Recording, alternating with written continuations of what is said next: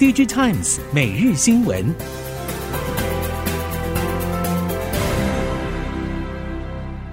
听众朋友您好，欢迎收听 DG Times 每日新闻，我是袁长杰，现在为您提供今天科技产业的新闻重点。首先带您看到的是，Chat GPT 热潮带动了生成式 AI 应用迅速扩增。在 AI GPU 领域占有独霸地位的 NVIDIA 为最大受惠者，而亏损超过十年的超维也在近年由黑翻红。两大业者背后最大的推手就是与台积电紧密合作。在 AI GPU 市场，NVIDIA 拥有深耕多年的完整生态系统与 GPU 绘图技术优势，继 A 一百、A 八百与 H 八百之后。NVIDIA 执行长黄仁勋在台湾发布了搭载 GH 两百 Grasshopper 超级晶片与 NVLink Switch System 的 DGX 超级电脑。NVIDIA 能实现晶片高效能的重要关键，就是台积电的先进制程。根据了解，超微 NVIDIA 也早与台积电洽谈三二奈米制程，渴望带动相关半导体供应链持续上攻。联发科执行长蔡力行及 NVIDIA 执行长黄仁勋同台，双方宣布正式结盟，也意味着联发科将逐步从现有的传统大宗消费性电子产品走向新市场的决心。联发科也透露，首颗三纳米车用 Cockpit 晶片明年就会登场，最快二零二五年启动量产。联发科总经理陈冠洲表示。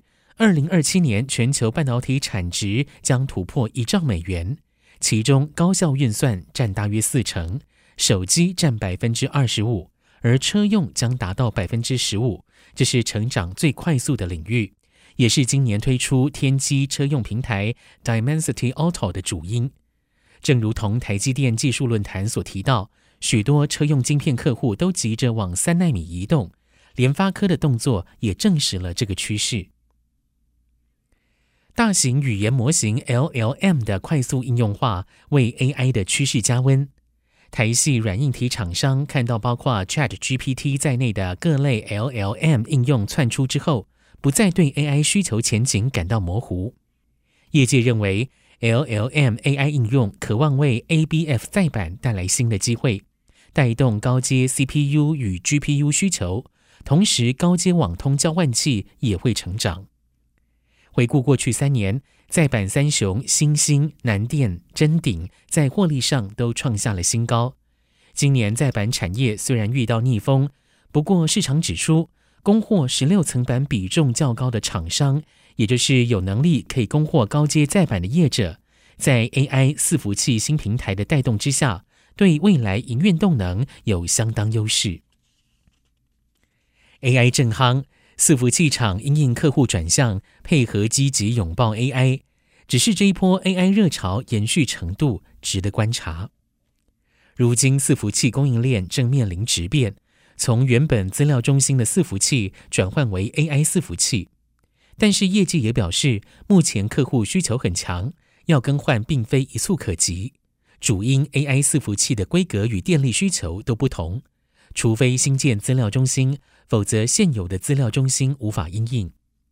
ODM 厂纬颖表示，将会持续投入资料中心 IT 设备开发。在 AI 战场中，省电与散热将会是下个关键，因此会持续投资，并且布局多个平台，希望明年 AI 营收占比达到五成。品牌厂 Supermicro 也表示，将全面扩展 AI 解决方案。电子五哥当中，纬创在世代交替的方向稳健前进。原本担任集团伺服器 ODM 伟影董事长的林宪明日前卸任董座，由副董事长暨执行长洪立宁接任董事长。林宪明指出，集团传承非常顺畅，纬颖找到可以再冲刺的立足点。他也透露，集团正在做大改变，一年后回头看会很清晰。林宪明强调，集团布局不是单一方向，要把整个能力布建起来，机会来了才可以抓得住。比如 AI 对公司来说是生意机会，但也是挑战。挑战来自于对内部营运的改变、人员培养能力等。其他像是 ESG 以及地缘政治的改变，都是不同挑战。接下来看到记忆体，记忆体模组厂威刚表示，近期观察四到五月价格正逐步回升，甚至上游 DRAM 原厂出货意愿意外淡定，透露出原厂业绩表现已经有明显回温。预料合约价最低点可望落在第三季，DRAM 市况下半年反转可期。不过 NAND Flash 整体库存巨大，估计第四季底到明年第一季才有机会复苏反弹。为了因应地缘政治以及看好印度成长潜力，威刚董事长陈立白表示，今年会新增台湾产能，扩充幅度达五成。另外，因应终端客户对出货需求调整，今年将会在印度清奈设立第五个工厂，估计明年下半年会加入营运贡献。五年之后，比重将提升到百分之十五。面对消费需求迅速萎缩，面板产业也面临低潮。南韩业界认为，在需求难以立即复苏的情况之下，OLED 已经成为南韩面板产业未来寻求突破的唯一希望。韩国媒体 Money Today 引述南韩企业评价的一份报告，指出去年大尺寸面板领域的需求急剧萎缩。OLED 电视面板出货荣景难以延续。尽管如此，报告还是表示，南韩面板产业的希望仍系于 OLED。今年初，三星电子在 CES 上面宣布正式进军 OLED 电视市场。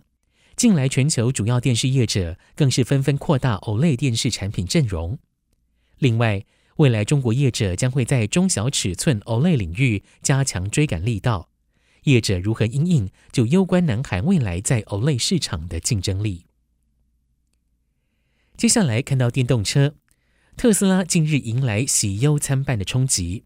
第一季 Model Y 登上了全球最畅销车款。另外一方面，特斯拉数据外泄事件也揭露了高阶辅助驾驶事故比先前对外承认的更多。外媒报道，外泄资料显示，自二零一五到二零二二年第一季，特斯拉辅助驾驶引发故障问题超过了一千起，包括自动加速、制动功能、紧急制动以及错误碰撞警告等。发生地以美国居多，也有来自欧洲、德国等。除了资料安全问题，也加深了市场质疑特斯拉的自动驾驶承诺，因为特斯拉过往承认的辅助驾驶问题似乎是比事实来得少。另外一方面，特斯拉距离 L3 自驾功能似乎还有很长的路要走。在电动车充电市场方面，机电大厂华城电机旗下的华城电能瞄准台湾电动车充电站商机，持续拓展充电版图。华城电机兼任华城电能执行长许义成接受 D G Times 专访时表示，充电市场进入了战国时代。今年各家业者都在抢食充电商机，但是台湾市场有限，未来一到两年内有机会进入产业重整。随着大厂市占越来越高，规模较小的业者会透过结盟的方式生存。华城电能对此持开放态度。另外，华城电能目前与宾士、特斯拉等国际车厂合作建置充电桩。针对未来合作规划，许义成透露。今年上半年会以既有车厂的合作为主，也陆续有新车厂洽谈合作，包括韩系、日系车厂。预计下半年会有新进展。以上，DJ Times 每日新闻由 DJ Times 电子时报提供，原长节编辑播报。谢谢收听。